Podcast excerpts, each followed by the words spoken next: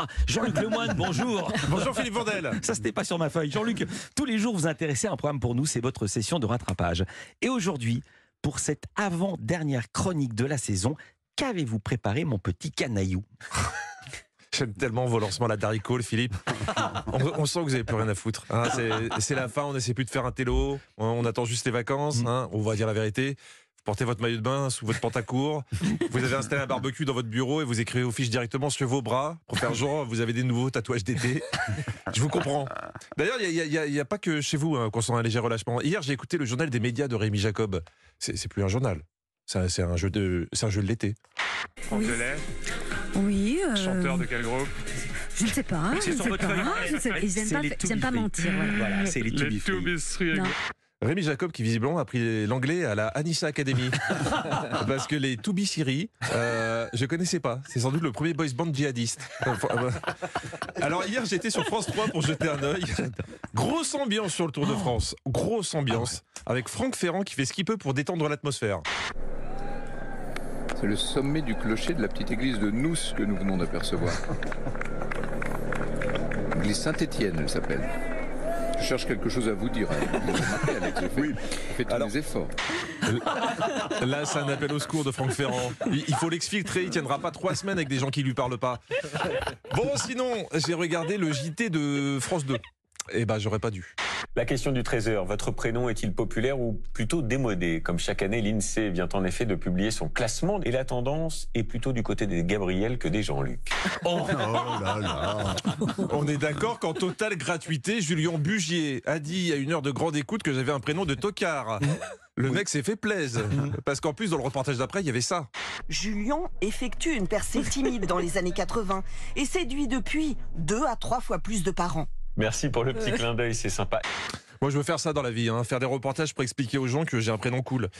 Non, mais le, le mec se kiffe trop. Hein Même Olivier Benkemoun n'aurait pas osé.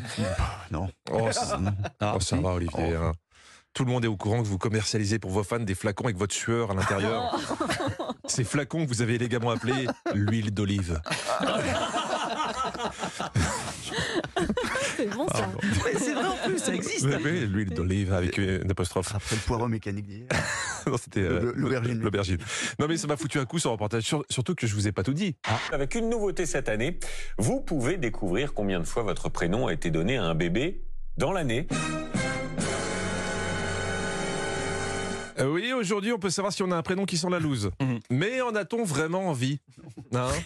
Allez, on va pas vous arrêter en si bon chemin. Je savais que vous aviez un mauvais fond, alors j'ai été voir. En 2022, il y a eu 82 Olivier, mais un seul dans mon cœur. Il y a eu aussi 75 Philippe, Mhm. 69 Sébastien, et attention, là on tombe dans la marge d'erreur, 15 Marlène. Ah, Voilà, voilà. Sujet suivant. Jean-Luc Comment? Jean-Luc. Ah d'accord. Bon bah d'accord, il y a eu aussi 5 Jean-Luc. Oh là là. Sans doute des Sur en- toute la France. sur toute la France, même sur toute la Terre. Sans doute des enfants non désirés, qui on a voulu le faire sentir. Et encore, je m'en sors plutôt bien, hein, parce qu'il faut savoir que depuis 93, l'état civil ne peut plus refuser un prénom. Il n'y a que la justice qui peut dire stop si ça va contre l'intérêt de l'enfant. Babord et tribord pour des jumeaux. Non, c'est une blague. Refusé. Pierre quand la famille s'appelle Tombal. Refusé. Nicole, si la famille s'appelle Oscopie, pareil. je vous laisse un peu de temps pour la comprendre. Par contre, ces dernières années, on a quand même eu le droit à ça. En revanche, Clafoutis, Al Capone avec un K, Batman, abstinence, beau gosse, tout ça, ça a quand même été validé. Si tes parents t'appellent abstinence ou beau gosse, clairement, tu pars pas avec les mêmes projets de vie. hein. Mais tu pars avec un peu de pression dans les deux cas. Et quand t'as trop de pression, tu fais quoi? Eh eh bah, tu repars euh, faire ta vie dans un pays lointain, comme dans la nouvelle émission Pas regarder de M6. Coup de foudre au bout du monde. Oh, mais quel enchaînement Comment j'ai réussi à relier deux trucs qui n'avaient rien à voir Une leçon, j'ai- envie de m'embrasser. Donc, l'émission de M6. Le principe est très simple. C'est comme l'amour est dans le pré, sauf qu'on remplou, euh, on remplousse. On remplousse.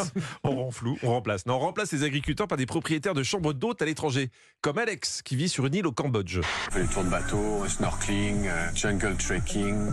Et aussi le matin, je fais du cours de yoga. Relâcher tous les muscles du corps pour être de plus en plus présent sur les sensations corporelles.